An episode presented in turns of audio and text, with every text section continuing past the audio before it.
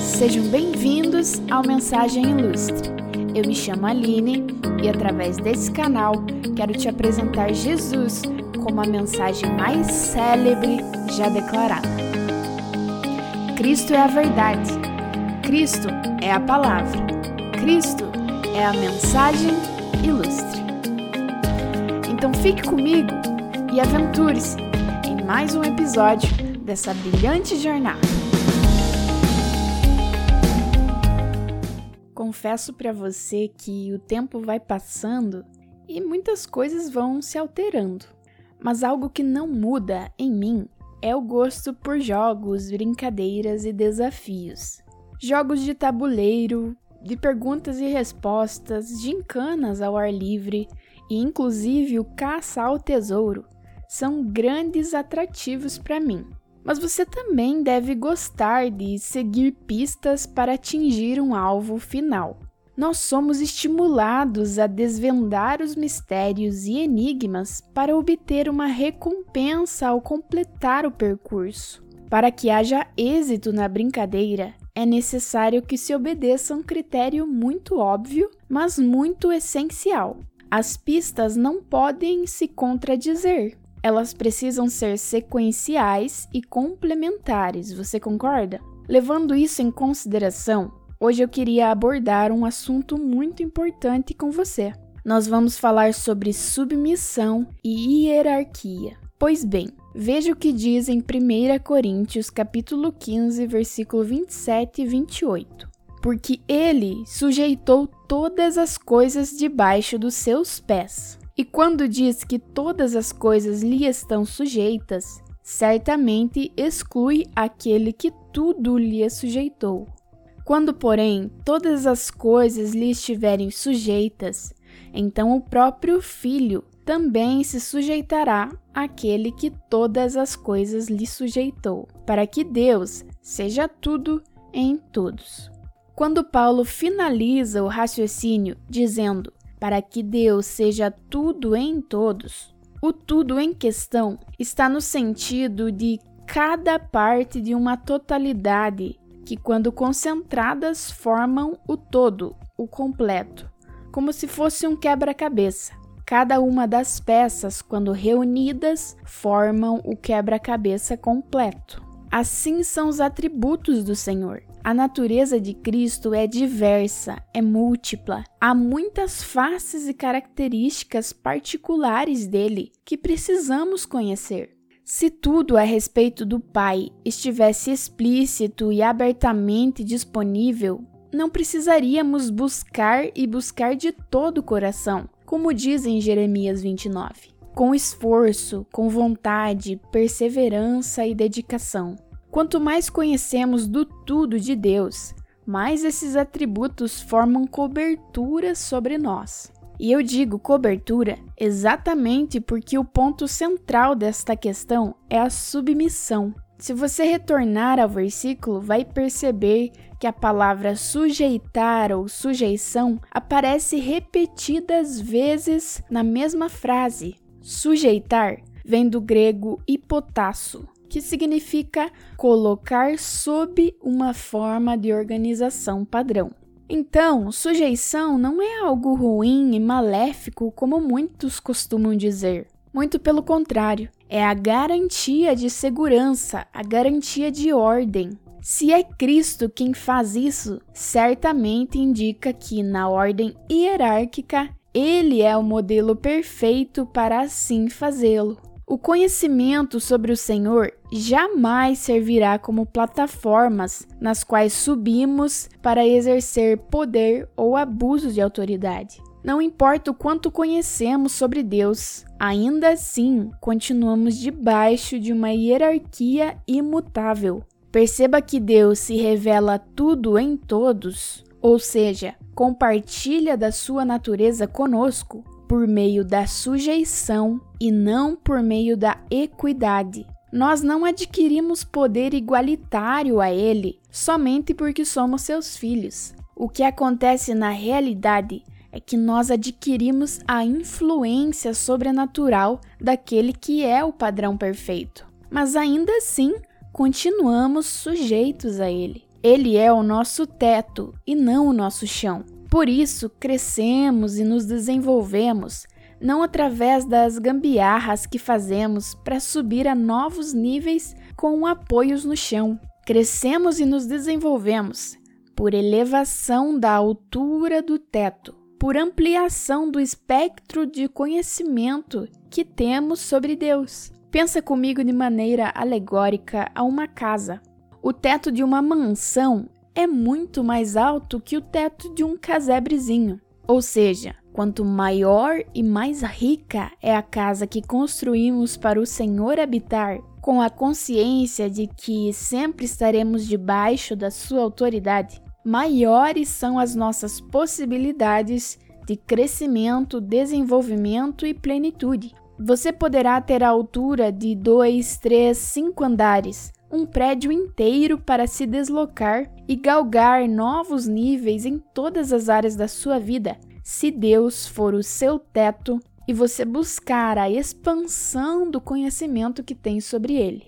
O chão é o nosso caráter. Quanto mais trabalhado for o nosso chão, mais escadas, mais nivelamento, mais estruturas firmes que permitem subir alturas mais elevadas, nós teremos. O chão batido gera mais sujeiras que o azulejo. Se o seu caráter for bem trabalhado e moldado, mais tranquila será a sua vida, mais limpa será a sua casa. Se o nosso teto for bem consolidado, certamente o nosso chão também será bem preparado. Numa casa que tem um chão precioso, também tem um teto precioso para cobri-lo. Por isso, não seja um sem-teto, se submeta à vontade do Criador e à sua soberania. Porque se você for um sem-teto, não estiver coberto pela autoridade do Senhor, certamente você também terá um chão bem precário, um caráter desaprovado por Deus.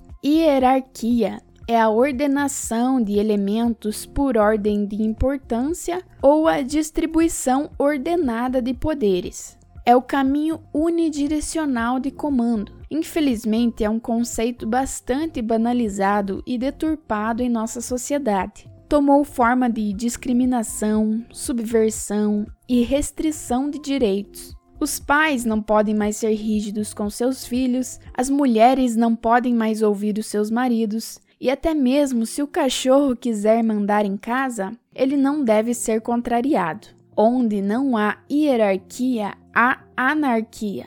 Cada um faz o que quer do jeito que quer, sendo que a hierarquia é a coisa mais natural do mundo. É só olhar para o reino animal. Por exemplo, em cada colmeia de abelhas pode existir até 100 mil operárias para uma rainha mas mesmo sendo em muito maior quantidade, elas não se rebelam contra a sua rainha, porque existe submissão, respeito. Basta olhar também para o funcionamento orgânico do nosso próprio corpo.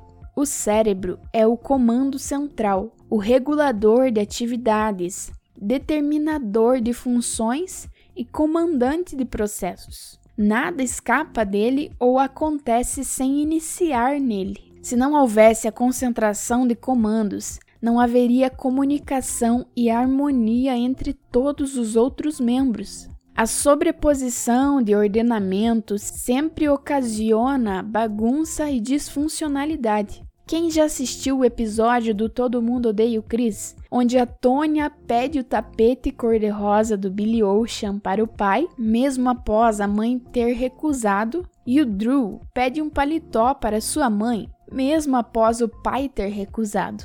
E no fim, Rochelle e Julius entram em conflito por um ter passado por cima da ordem do outro. É para isso que serve a hierarquia para evitar conflitos, desencontros, choques desnecessários e para permitir que se chegue num acordo. Em qualquer lei natural existente, o princípio da hierarquia sempre vai ser útil, principalmente no reino de Deus. Colossenses 1,15 diz: Este é a imagem do Deus invisível, o primogênito de toda a criação, pois nele, Jesus, foram criadas todas as coisas nos céus e sobre a terra, as visíveis e as invisíveis, sejam tronos, sejam soberanias, quer principados, quer potestades. Tudo foi criado por meio dele e para ele. Ele é antes de todas as coisas. Nele tudo subsiste. Ele é a cabeça do corpo da igreja. Ele é o princípio, o primogênito de entre os mortos, para em todas as coisas ter a primazia, porque aprouve a Deus que nele residisse toda a plenitude e que, havendo feito a paz pelo sangue da sua cruz, por meio dele reconciliasse consigo mesmo todas as coisas, quer sobre a terra, quer nos céus. Ou seja, é de Cristo que partem todas as instruções e direções. Qualquer outro tipo de comando que chegue até nós é mera interferência externa, potencialmente capaz de causar confusão e distúrbio. Por que será que fazemos tantas escolhas erradas e temos tantos resultados negativos? Porque deixamos muitas sobreposições de informações ocuparem o lugar que, por direito hierárquico, é somente de Jesus. As pessoas se preocupam tanto em saber se uma amizade é boa, se determinado relacionamento é viável, se tal conselho deve ser seguido. Aquelas perguntas milagrosas de como saber se uma atitude é certa, como se existisse um filtro da verdade que você compra no Mercado Livre e aplica em todas as suas decisões. Não existe mágica, existe discernimento. Nós não precisamos ficar esperando um vídeo no YouTube sair para termos uma opinião sólida sobre algo, e nem precisamos ficar esperando que uma verdade seja emitida pela boca de outra pessoa quando nós temos acesso completo a toda a verdade sem precisar de mediadores. É tão simples. Basta ver se aquilo está seguindo o modelo inaugurado por Jesus. Jesus é o pioneiro da perfeição. Os fins não justificam os meios. Não são os resultados das nossas ações que trazem validade e aprovação a elas. Existe aquela brincadeira chamada quente ou frio, cujo objetivo é que a pessoa descubra onde está escondido algum objeto ao ser guiado por outra pessoa que vai dizendo ao longo do deslocamento a palavra quente se ela estiver se aproximando do local do objeto, ou frio se ela estiver se afastando do lugar de esconderijo. Isso é ser guiado apenas por resultados. Porque no início você precisa se movimentar para qualquer lado, dar tiros no escuro, esperando que o seu chute, o seu palpite, te leve ao lugar correto.